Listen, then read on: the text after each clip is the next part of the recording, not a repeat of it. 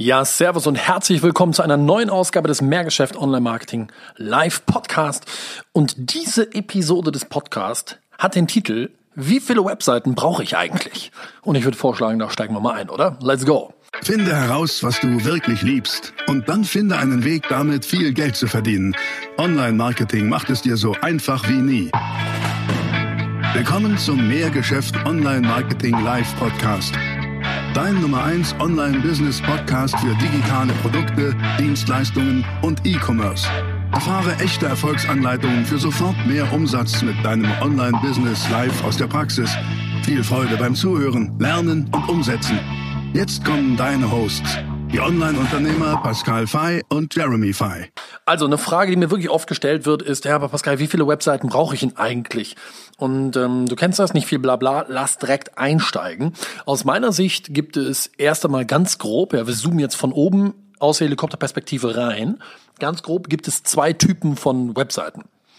Typ 1 sind klassische Image-Seiten das ist so die, die klassische Firmenwebseite, die man mal herzeigt, wo man sagt, guck mal, hier, die steht auf meiner Visitenkarte oder wenn sich jemand ähm, über dich informieren möchte, über dein Unternehmen, über dein Business, dann ist das so die typische Image-Seite, wie der Name schon sagt, die soll ein Image, einen Eindruck hinterlassen.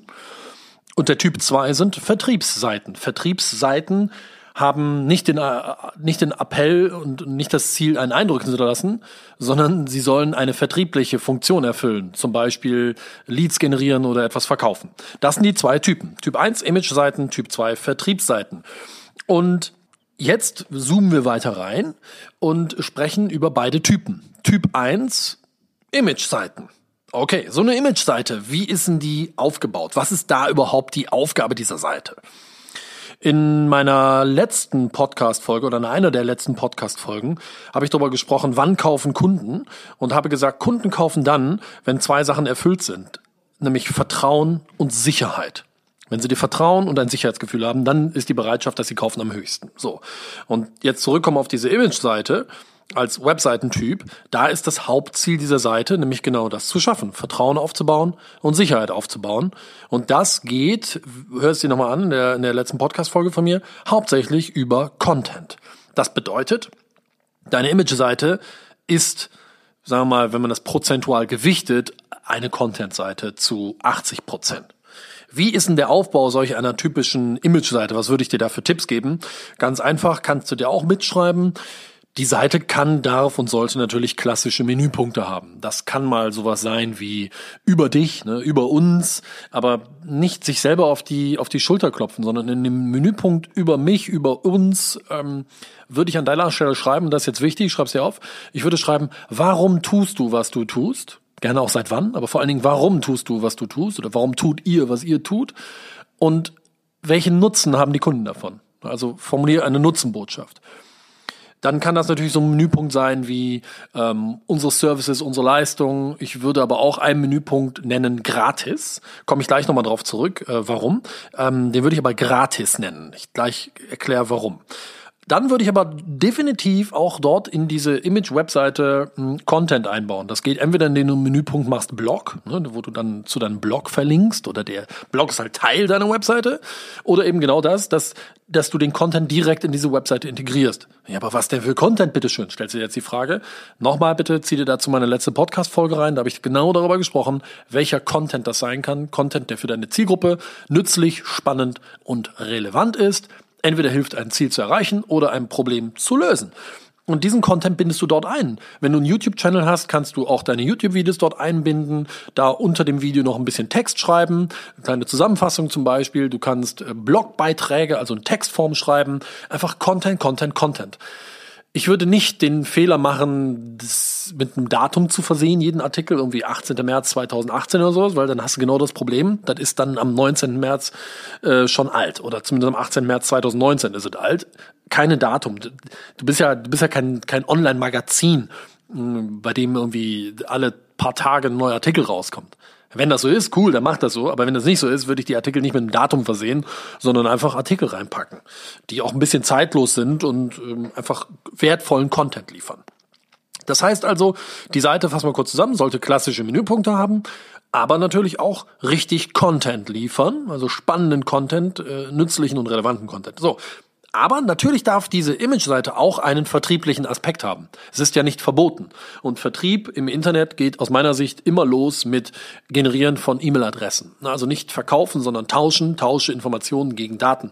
Hm, die Daten sind in dem Falle die E-Mail-Adresse und die Informationen sind naja, auch wieder spannende, nützliche, relevante Informationen zum Thema Ziel erreichen oder Problem lösen. Das kann eine Checkliste sein, ein E-Book, ein gratis Video, was du rausgibst, was auch immer, ein Lead Magnet kann ich vielleicht auch nochmal eine extra Podcast-Folge zu machen.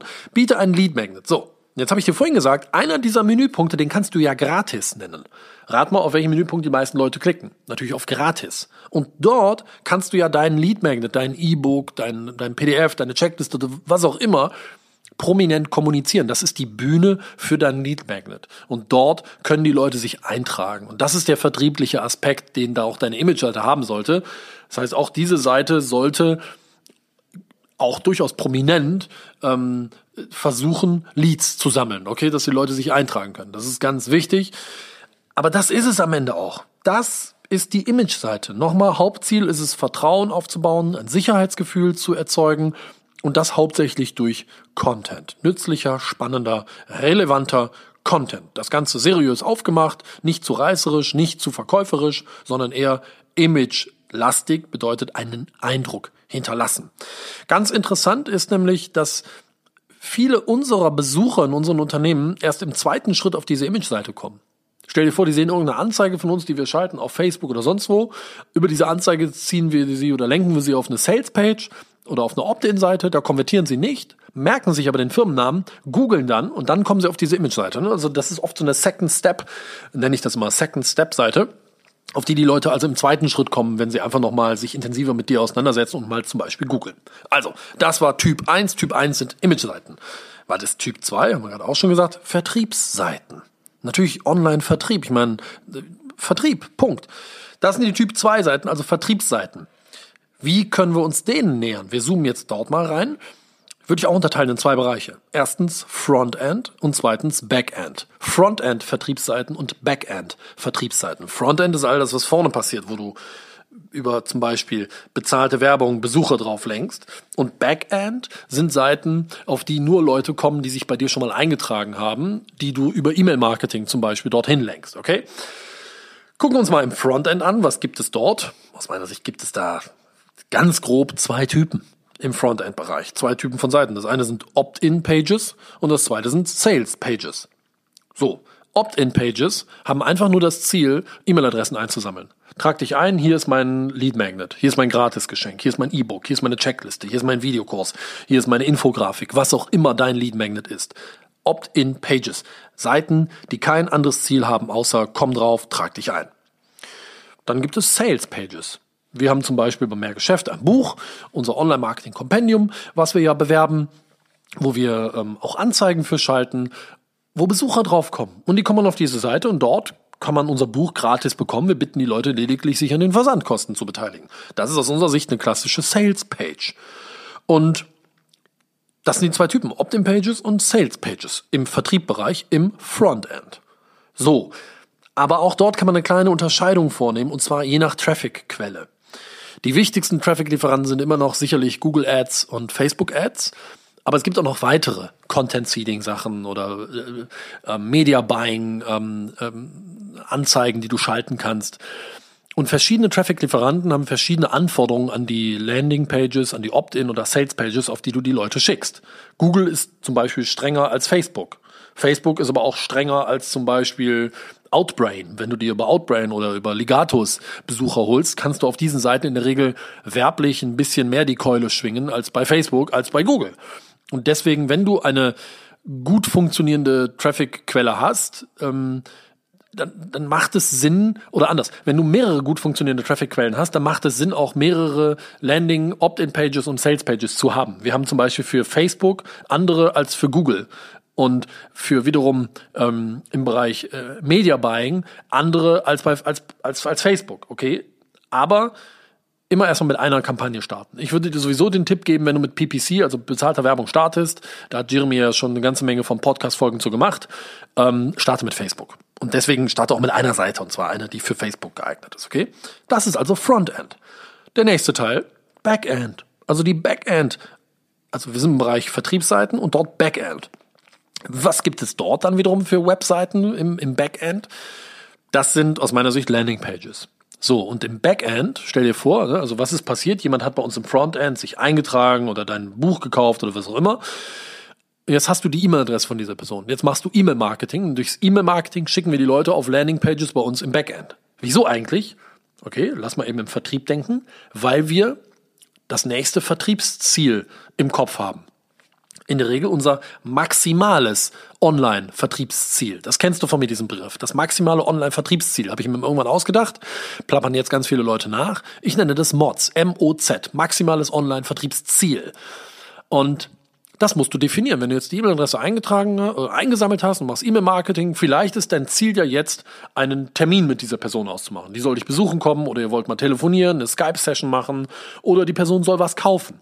Was auch immer dein, in deinem Geschäft maximales Online-Vertriebsziel ist, da gilt es, die Leute jetzt hinzuführen. Und deswegen schickst du die Leute jetzt dann dafür auf geeignete Landing-Pages oder auch Sales-Pages, die nach außen nicht zu sehen sind weil sie sind im Backend. Sie sind hinter der, äh, mein Freund Alex Müller von Gedankentanken hat mir das äh, Wort beigebracht, das benutzt er, die sind hinter der E-Mail-Schranke. Finde ich ein sehr cooler Begriff, ne? weil du siehst, die Seiten sehen die Leute halt erst, nachdem sie sich mit der E-Mail eingetragen haben. Die E-Mail-Schranke.